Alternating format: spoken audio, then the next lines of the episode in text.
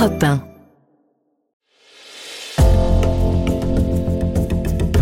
Bienvenue au cœur de l'histoire. Je suis Virginie Giraud.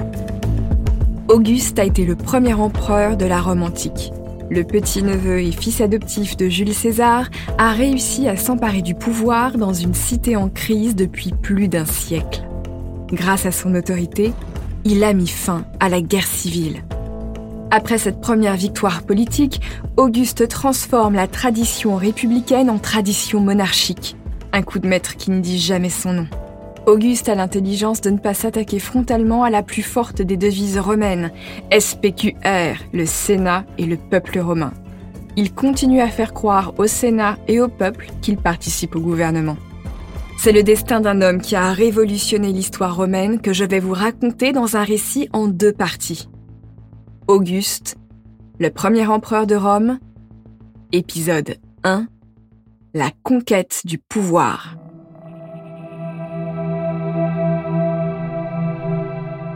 Nous sommes en Épire, une région grecque, dans la ville d'Apollonie, à la fin du mois de mars 44 avant Jésus-Christ. Octave, il ne s'appelle pas encore Auguste, a 18 ans. Son grand-oncle Jules César l'a envoyé ici pour se familiariser avec les armées romaines basées sur place. Depuis plus d'un siècle, Rome est divisée par des guerres civiles et continue à mener des guerres de conquête pour étendre son empire territorial. Octave ne pourra pas devenir un grand homme politique romain s'il ne maîtrise pas l'art de la guerre. Il a une fibre politique très développée, mais il sait qu'il n'est pas un grand stratège militaire. Il délaisse parfois les troupes pour aller consulter des mages locaux. La Grèce regorge de devins pour qui les mathématiques et les horoscopes forment une même science. Les mages promettent au jeune Octave qu'il deviendra le maître du monde. Le pouvoir suprême Octave en rêve depuis l'enfance. Rome est en crise depuis si longtemps. Elle a besoin d'un homme fort pour amener la paix. Cet homme, ça pourrait être lui. Quelques jours après les ides de mars, c'est-à-dire le 15 de ce mois, Octave reçoit une lettre de sa mère Atia. Elle a mis plus d'une semaine à lui parvenir. Elle lui annonce l'assassinat de Jules César. C'est un premier choc. Quelques lignes plus tard, elle lui dévoile le contenu de son testament. Ce qu'Octave découvre va changer le cours de son destin et celui de Rome.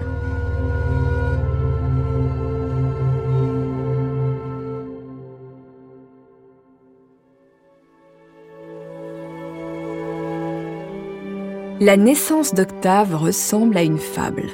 Sa mère, Atia, aurait passé la nuit en prière dans le temple d'Apollon où elle aurait été fécondée par un serpent envoyé par le dieu. L'enfant qu'elle met au monde neuf mois plus tard a donc quelque chose de divin. Déjà dans l'Antiquité, il n'y avait pas grand monde pour croire à cette histoire. Mais à l'époque, les grands hommes politiques prétendent tous avoir été, d'une manière ou d'une autre, choisis par les dieux. Plus prosaïquement, Octave, le futur Auguste, naît le 23 septembre 63 avant Jésus-Christ dans une belle maison du Palatin. Le Palatin, c'est la colline de Rome sur laquelle vit l'aristocratie. Sa mère est la nièce de Jules César et son père vient d'une famille patricienne, l'élite de Rome. Le père d'Octave meurt prématurément, mais sa mère, Atia, veille à son éducation. Comme toutes les bonnes mères romaines, elle veut en faire un homme puissant. Pour bien comprendre le projet d'Atia pour son fils, il faut que je vous parle de la vie politique à Rome à cette époque pendant l'enfance d'Octave.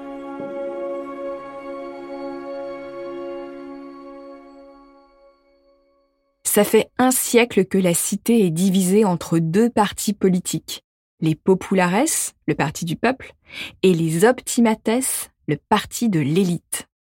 Pour faire très simple, ce serait l'équivalent de notre gauche progressiste et de notre droite conservatrice. Ces deux partis ne cessent de s'affronter pour réformer Rome. Jules César fait partie des populares. Mais attention, son intérêt pour le peuple relève de la démagogie. Jules César n'a qu'un fantasme. Être encore plus puissant et célèbre que son modèle, Alexandre le Grand, qui gouvernait un immense empire à l'âge de 30 ans. Atia décide donc de mettre son fils Octave à l'école du pouvoir.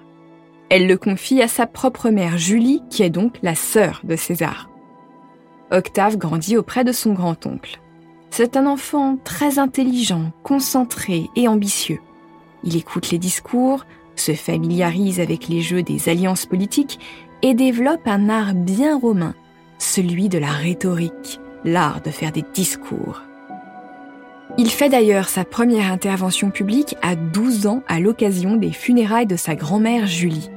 Ce n'est pas un petit discours en famille, mais une oraison funèbre sur le forum. Le but de cet exercice est de se présenter aux Romains. Le petit blond aux yeux clairs fait montre d'une éloquence et d'un charisme peu commun pour son âge. Ce jour-là, un animal politique est né. Jules César saisit évidemment le potentiel de son petit-neveu. Comme il n'a pas de fils, il le prend sous son aile. Octave suit son grand-oncle sur le champ de bataille à maintes reprises. Il apprend en le regardant à diriger des hommes. En 44 avant Jésus-Christ, Octave a 18 ans. César l'envoie en Épire pour se frotter à l'armée sur place. C'est là, à la fin du mois de mars, qu'Octave reçoit une lettre de sa mère. Atia lui annonce que Jules César a été assassiné. Il a été victime d'un complot dirigé par Brutus et Cassius, deux sénateurs qui le voyaient comme un ennemi de la République. César exerçait en effet ce qu'on appelle la magistrature extraordinaire de dictateur. Cette charge, votée par le Sénat, était parfaitement légale, mais elle lui donnait trop de pouvoir. Brutus le soupçonnait de vouloir devenir roi, et les Romains détestent la royauté. Octave découvre aussi dans la lettre de sa mère que le testament de César a été ouvert. Octave devient son fils adoptif posthume et son héritier. Il comprend immédiatement ce que ça signifie. Les armées dirigées par César le verront désormais comme leur général, mais surtout, il peut continuer l'œuvre de son père adoptif, la conquête du pouvoir. De retour à Rome, Octave souhaite venger la mort de César. Pour ça, il s'allie à Marc-Antoine. Marc-Antoine n'est pas n'importe qui. Le quadragénaire est un grand homme politique et il se considère comme l'héritier en tant que chef militaire de Jules César. Ensemble, les deux hommes obtiennent la condamnation par contumace de Brutus et Cassius pour le meurtre de César. Les deux sénateurs qui se savent en danger ont fui Rome depuis plusieurs semaines. Pour augmenter sa légitimité politique et poursuivre les meurtriers de César, le jeune Octave demande à se voir confier la magistrature de tribun de la plèbe alors qu'il est trop jeune pour cela. À Rome, les jeunes sénateurs font ce qu'on appelle la carrière des honneurs, cursus honorum en latin. Ils briguent des magistratures dans un ordre très précis. On ne saute pas les étapes. Mais Octave veut aller vite, Marc-Antoine comprend à ce moment-là les ambitions du jeune Octave. Il le voit désormais comme un rival. Pour régler leur querelle, les deux hommes se retrouvent sur le champ de bataille, mais leurs armées, toutes fidèles à César, répugnent à s'affronter. Octave et Marc-Antoine, qui veulent tous deux s'imposer comme l'homme fort de Rome, comprennent qu'ils doivent d'abord s'allier pour venger César et éliminer leurs ennemis communs. Ils s'affronteront plus tard, quand il ne devra en rester plus qu'un. À force de faire pression sur le Sénat, Octave obtient un pouvoir particulier le 3 janvier 43 avant Jésus-Christ. L'imperium de propréteur lui permet de diriger une armée dans le cadre d'une guerre civile. De vous à moi, en lui confiant cette charge, les sénateurs ont clairement manqué de lucidité.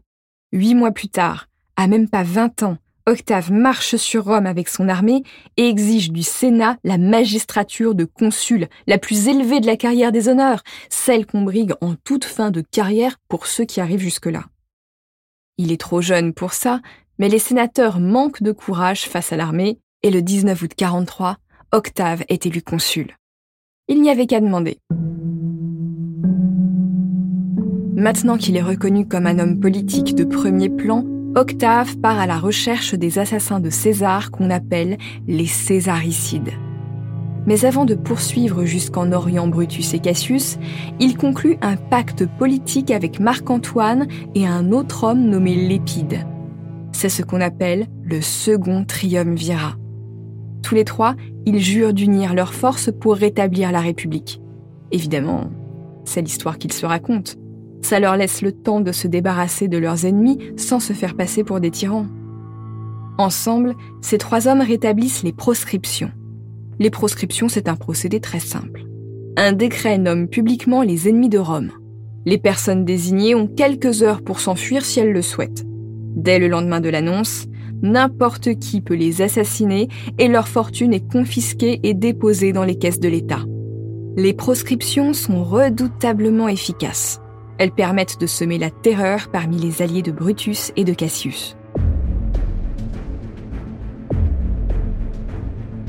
Les deux fugitifs sont retrouvés en Macédoine par Octave et Marc-Antoine. C'est là, à la bataille de Philippe en octobre 42, que les héritiers de César affrontent les césaricides. Ces derniers sont vaincus et la tête de Brutus est envoyée à Rome. Après cet épisode, Octave et Marc-Antoine se partagent le contrôle de l'empire territorial romain. Pour faire simple, Octave prend l'ouest et Marc-Antoine prend l'est. C'est là que ce dernier se rapproche de Cléopâtre avant de l'épouser. Le couple aura trois enfants, mais ça, c'est une autre histoire. De son côté, Octave tombe amoureux de Livie, la fille d'un sympathisant des Césaricides. Elle est déjà mariée, mais il oblige son époux à demander le divorce et il l'épouse ensuite.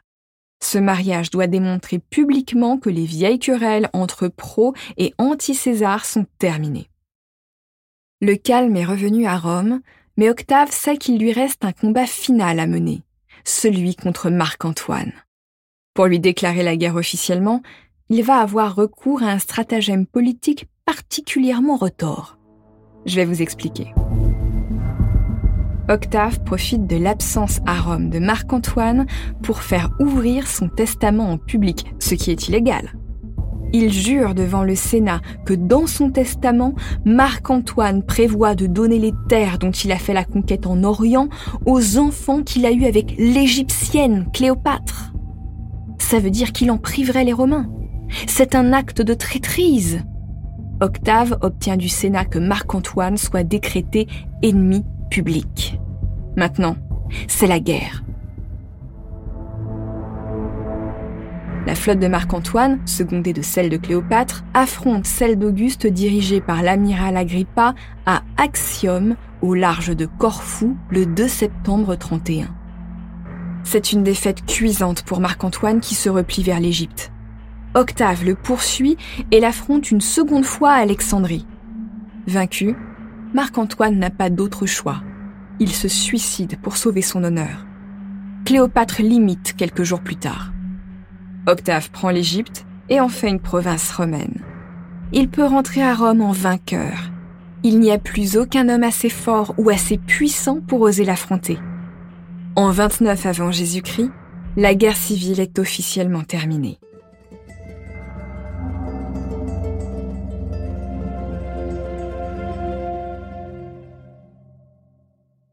C'est maintenant que la vraie conquête du pouvoir commence. Octave se veut roi de l'Empire romain, mais il doit donner l'impression d'être un sauveur de la République. Il fait même mine de renoncer à ses magistratures pour qu'on vienne lui en donner de nouvelles. En politique, cette fausse modestie fonctionne à la perfection.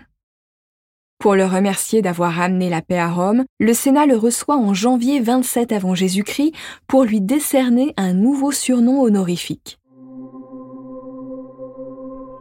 Certains proposent de l'appeler Romulus, comme le premier roi de Rome, parce qu'il a refondé la ville. Prudent, Octave refuse cette allusion à la royauté. Un autre sénateur propose de l'appeler Auguste.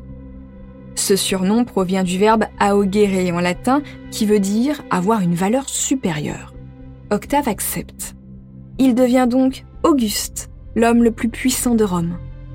Ce surnom deviendra bientôt synonyme d'empereur pour les Romains, mais ils n'en ont pas encore conscience. Le nouvel Auguste ressort du Sénat avec un autre titre honorifique, celui de princeps, premier citoyen. Il est donc le premier citoyen de la République romaine. Dans les faits, il gouverne désormais Rome, mais il fait très attention à laisser le Sénat participer aux décisions. Comme ça, Rome reste, en principe, une république, alors qu'elle vient de prendre un virage monarchique. Maintenant qu'il est l'homme le plus puissant de Rome, Auguste va s'atteler à un nouveau projet encore plus ambitieux, fonder sa propre dynastie. Il ne sait pas encore que ses ennemis les plus acharnés se trouvent dans sa propre maison.